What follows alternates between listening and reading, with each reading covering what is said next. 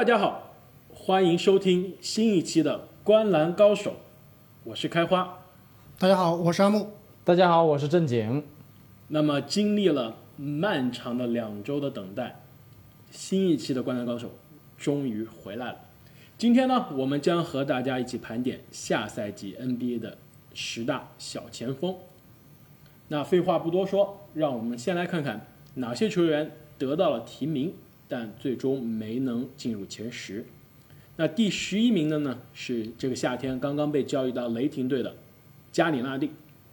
上赛季呢，加里纳蒂终于是一个健康的赛季，打出了也非常不错的成绩啊。这赛季换了一个新的球队，我们其实对他在啊这个球队的角色其实打了一个问号。第十二名呢是也是换了球队的这个英格拉姆。英格拉姆呢上赛季其实在湖人队在詹姆斯的身边，其实较前面一个赛季有一些退步啊。那这赛季进入了一个年轻的体系，不知道他能不能更进一步。第十三名是乔英格斯。那最近他的带队的这个啊澳大利亚刚刚打败了美国的国家队啊，英格斯也表现非常的突突出啊啊，号称这个澳大利亚的这个吉洛比利。第十四名呢是 Covington，那科文顿呢是典型的这个三 D 的球员啊，防守非常卖力，然后三分很准，上赛季受伤了。第十五名呢是海沃德，同样是一个被伤病所困扰的球员，上赛季复出之后一直找不回状态，但是如果他这赛季能恢复到之前受伤前的水平，那完全是会完爆这个列表里面在他前面的很多人。那接下来呢，还有得到提名的有啊威金斯，那大嘴哥呢，这过去这几个赛季大家对他的希望是越来越渺茫，不知道他下赛季能不能啊让大家看到他新秀赛季时啊。给大家带来的这样一个希望，不能啊，不能啊！今天我们已经有了答案。那最后一个受到了提名的，就是哈里森·巴恩斯了。巴恩斯今年又随着美国国家队将来啊中国参加世界杯啊。巴恩斯其实离开勇士队之后，基本上就淡出了大家的视野啊，成为了一个默默无闻的三 D 球员。呃，在我们开始之前呢，你们俩对于这些受了提名但没有进前十的，有没有什么球员？你们想很强烈的发表一下自己的想法？这个考文顿这个球员啊，我其实想稍微提一嘴，因为在上上个赛季我们玩这个 fantasy 的时候，发现这名球员真的是可以一个人撑支撑起一个球队，呃，半个球队的防守体系，他的防守数据非常的恐怖。对，上赛季场均二点一个抢断，一点三个盖帽。对，所以对下赛季健康他还是有一定的期待的。那我觉得，呃，阿木，你要不要说一下你的彩票少年呢？不是，我也说一下那个 Covington 吧，我给他排名是第十名，也是非常非常看好他的防守防守端。呃，我最想提的其实是英格拉姆，我一直是一个英格拉姆的粉丝，我还是很看好他的下赛季在一个新的环境中可以打出更好的水平。呃，希望他下赛季高阶数据可以成为一个不给球队拖后腿的人。好，那在我们说完这些受到提名但没有进入前十的球员之后呢，我们正式开始我们的盘点。那第十名的小前锋就是这个夏天刚刚去了犹他爵士队的博扬·博格达诺维奇。那其实说实话，在这个赛季开始之前啊，我都觉得博扬不是 NBA 最强的博格达诺维奇，我都觉得国王的那个博格丹·博格达诺维奇更年轻更强。但是上赛季，我觉得博扬向大家证明了他是一个攻防两端都是有很强贡献的一个球员。下赛季他将来到一个非常适合他的这个爵士的体系里面。啊，那么他对爵士的这个拉开空间的作用，另外他强硬的防守，大家不要忘记，他才曾经在季后赛单防过詹姆斯，啊，另外还有一点，我我非常推崇博扬的，就是他其实给大家的印象一直是一个非常朴实、非常稳定的一个球员，但其实，在上赛季你们知不知道，他曾经拿过周最佳，那么他其实是一个有着光高光表现的一个球员，他进攻效率非常高。对，没错，所以我觉得他排在前十也是说可以说是实至名归。你们觉得他这个合同签的是大还是小我？合理吗？我觉得恰到好处，因为我觉得现在对于 NBA 来说，其实，嗯，健健康是被大家低估的一个一个附加值。确实是。他在 NBA 打了六个赛季，最低的一场，最低一个赛季打了七十八场比赛，就基本上是八十一场到八十场左右的水平。就是在 NBA，你作为一个侧翼。啊，首发的侧翼你能稳定的出出勤率这么高，我觉得非常困难，非常困难。对对，其实我觉得他这个合同还是有一点点大，四年七千三百万，我觉得四年六千五百万比较合适。呃，我觉得如果说这个合同大了，我觉得就是考虑到他的年纪，就是说他的年纪是二十九岁嘛，二十九岁快三十岁了四，年之后可能他就不值他最后的这个最后一年的价值了。但是我们讨论的是下个赛季，没错没错所以说我觉得下个赛季他是对得起他的这份合同的这个价值的。没错，呃，我有一个不确定的，他其实，在上一赛季很多情况下，他是球队的第一进攻点，在奥迪，特别是在奥迪受伤之后，是没错第一，进攻点。场均十八分，但是他的爵士，你们看他能到第几进攻点？我觉得可能是第三，或甚至到第四进攻点，对，而且它的所以它的功能和这个 Ingles 有点重合。非常重合。我觉得他们俩就是位置和功能都很重合。我觉得啊，英格斯他很可能打一个第六人，或者说伪先发，跟着第二阵容做一个这样一个组织者的一个角色。其实他在澳大利亚队，你就能看出来，他是个非常好的一个组织者。我觉得，他是个好的组织者，没对，错我。觉得可能得分的第一选择还是米切尔，第二选择我觉得就是博扬。第二应该是我觉得是康利我，呃，我觉得康利更多是个进攻的组织者，而不是进攻的终结者。所以我说这个不确定因素就是他下赛季的球员使用率和下赛他下赛季的时间是不是很确定的？所以我给博扬其实排到第十二名。是，呃，但是你不要忘了，博扬他最重要的进攻手段之一是他的三分，上赛季百分之四十二点五的三分命中率，拉开空间其实是爵士这个队现在非常需需要的的一个功能最需要的，而且他去掉了这个克劳德，去年非常重要的三 D 球员，所以说我觉得下赛季博扬他在三分线外出手的机会非常的多。但是持球攻的机会会比较少。对，我觉得场均得分会下降，但是他的球员的价值我觉得不会打折扣的。对，并不需要他太持球攻。那第九名的呢是凯尔特人队的这个马上进入第三年级的新秀啊，杰森塔图姆。那塔图姆呢，上赛季呃场均是十五点七分、六个篮板、两个助攻，然后一个抢断、零点七个盖帽。其实啊，他上赛季的数据比他新秀赛季其实要差，你说错了，其实这五个数据全面是提高的，就是提高的范围可能各有不同，但是它上赛季差的是效率，所以说很多人说是塔图姆新秀级巅峰，我是不理解的。喂，这就是我的观点。我觉得他就是新秀级巅峰，完全不看好卡塔图姆会有很好的发展。就是你看对比下两年的数据嘛，一般新秀赛季和第二年的赛季一般都是有很大区别的。就是第二年，特别是巨星啊，第二年都是会比第一年新秀赛季提高很多的。爆炸式的增长。爆炸式增长，对对对，这个你看一下他去年他的进攻选择非常非常的差，进攻效率非常非常低，三分球命中率从百分之四十三降到了百分之三十七，真实命中率从百分之五十四降到百分之五十，你觉得这难道都是欧文的锅吗？塔图姆这个球员啊，在我的这个地方啊，确实我我也更倾向于他这个是一个新秀级巅峰的球员，而且呢，你不觉得无论是在凯尔特人还是在美国国家队里面，他都过于急于表现自己？我可以说他他是操着科比的心打着塔图姆的篮球。那你不觉得这就是一个巨星的潜质吗？我觉得作为一个年轻的球员，你不要忘了塔图姆他的这个高光的这个时刻，就是一八年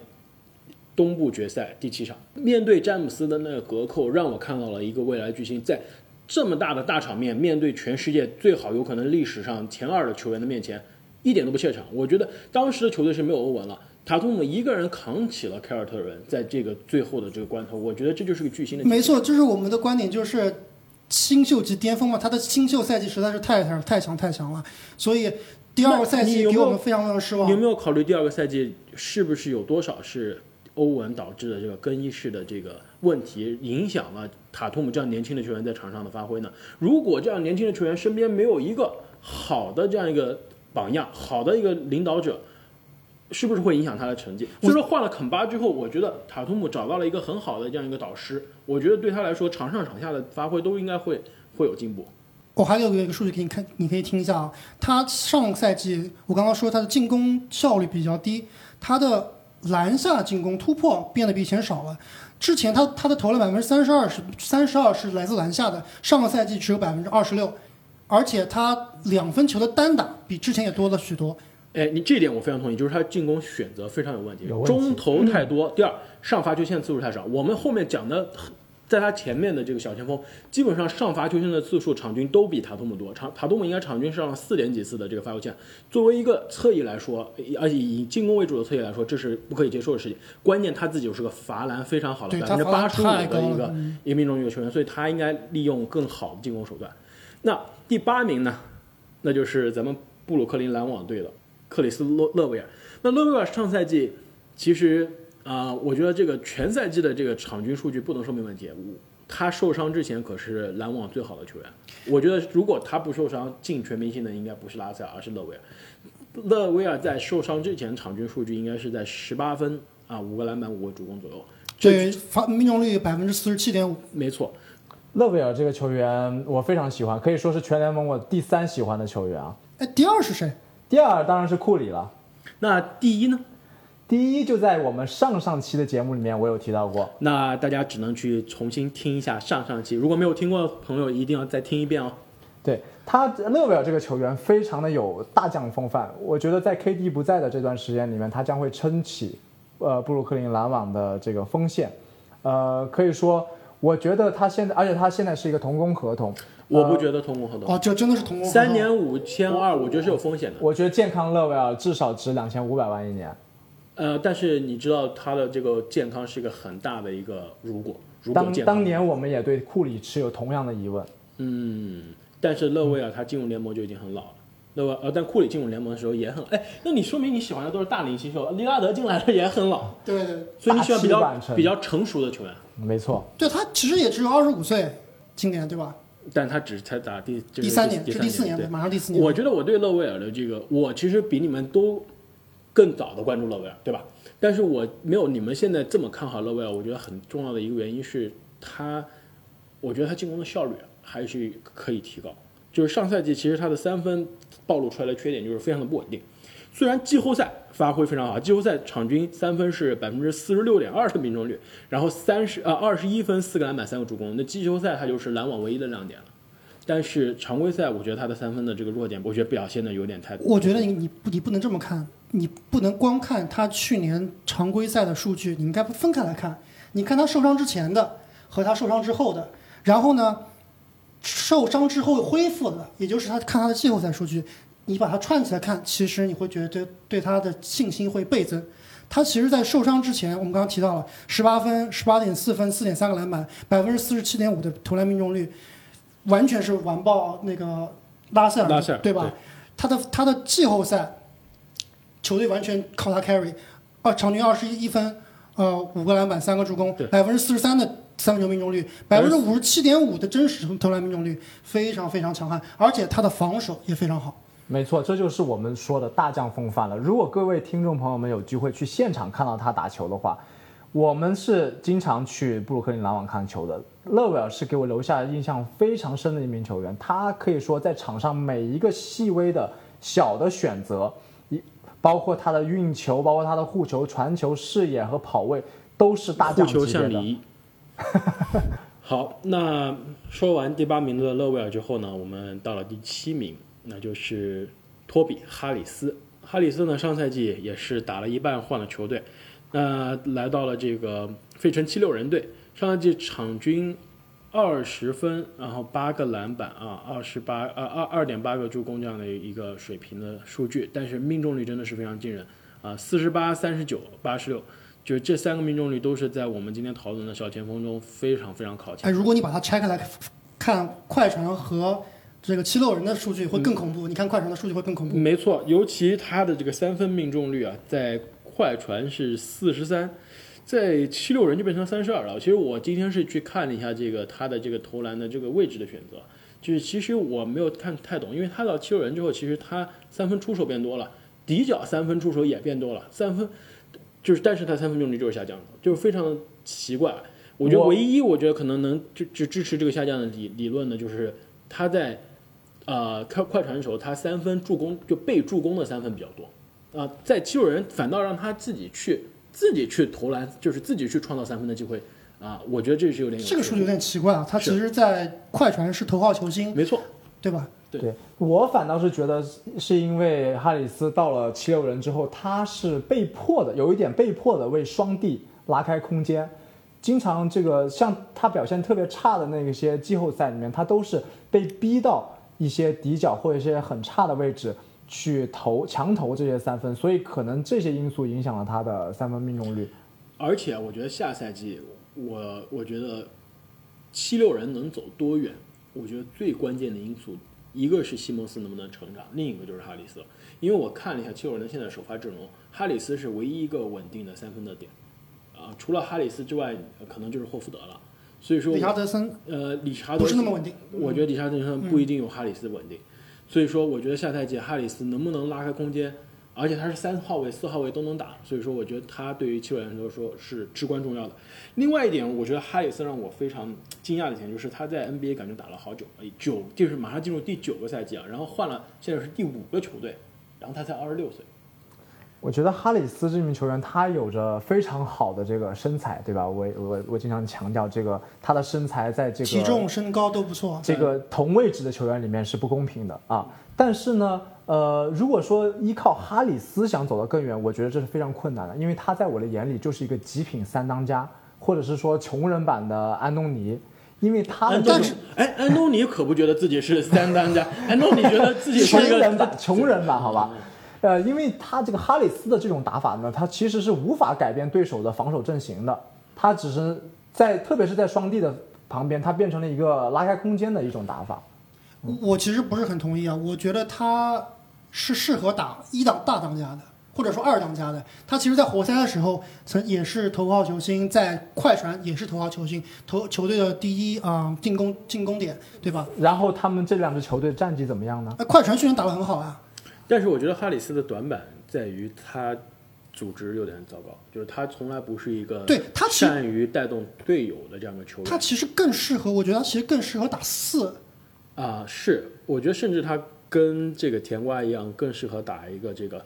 小球，对小球的四，或者是带第二阵容的这样一个上来，直接就光得分的这样一个选择。光光砍分。对光砍分，因为他进攻的话就是一个万花筒的进攻的手段。对，进攻很多。他就是上赛季吉米巴特勒不在了以后，我觉得对他其实是一种释放。我觉得他下赛季会有更好的发挥。哎，这个这个倒是。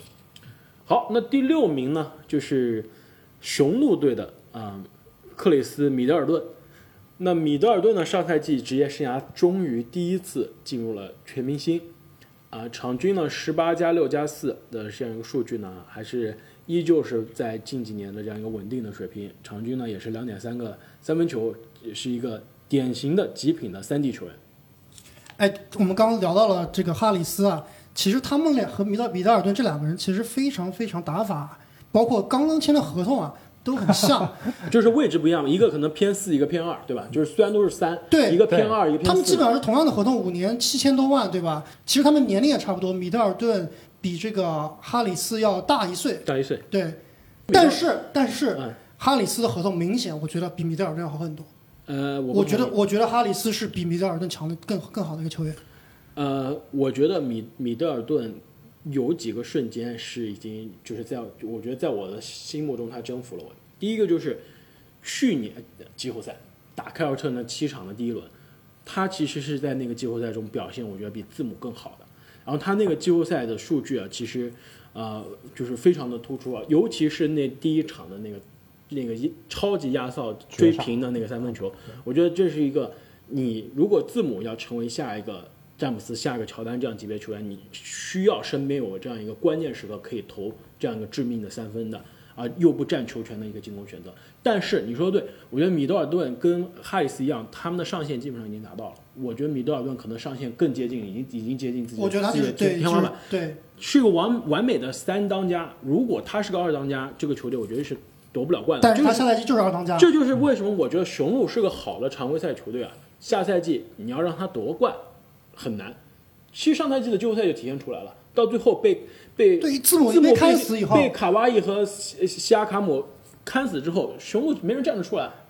没错，而且你看他这个趋势，雄鹿其实越来越依赖米德尔顿。上赛季他毫无疑问是啊、二号进攻点，他去年的使用率百分之二十五点一，也是他的职业生涯最高。他很大的一个问题是，他的进攻手段还是不够丰富，特别是他的突破其实还是偏差的。偏差，米德尔顿这个球员啊，这个长得非常文静，但是他的话题性一点也不少，对吧？网友也给他取了很多好玩的名字，比如说这个那个男人，对吧？啊，就是在和凯尔特人的季后赛之后出现了。还有就是米德文远啊，来自于这个张辽。当当米德尔顿上场的时候，波士顿的球迷都不敢啼哭了。这些很多有趣的趣事。那么他最自自从签了大合同之后，可能有一点点担心，就是说他的发挥会下降，特别是最近他在世锦赛热身赛上面的表现其实是挺辣眼睛的。但是下个赛季呢，呃，这个雄鹿少了布罗格登一个这样一个持球的进攻点，那可能会又有一份担子落在米德尔顿的身上。那因为我们时间的原因啊。而且我们也收到了很多这个听众在后台给我们的反馈，希望我们的节目呢时间上啊可以更加短小精悍一点。所以呢，我们决定把这个小前锋这期的内容呢分两集，分上下集来播出。非常关键的前五名的揭晓，我们也有非常多不同的观点。我们会把前五名小前锋的这样的讨论放到下一集播出。那希望大家可以继续的关注。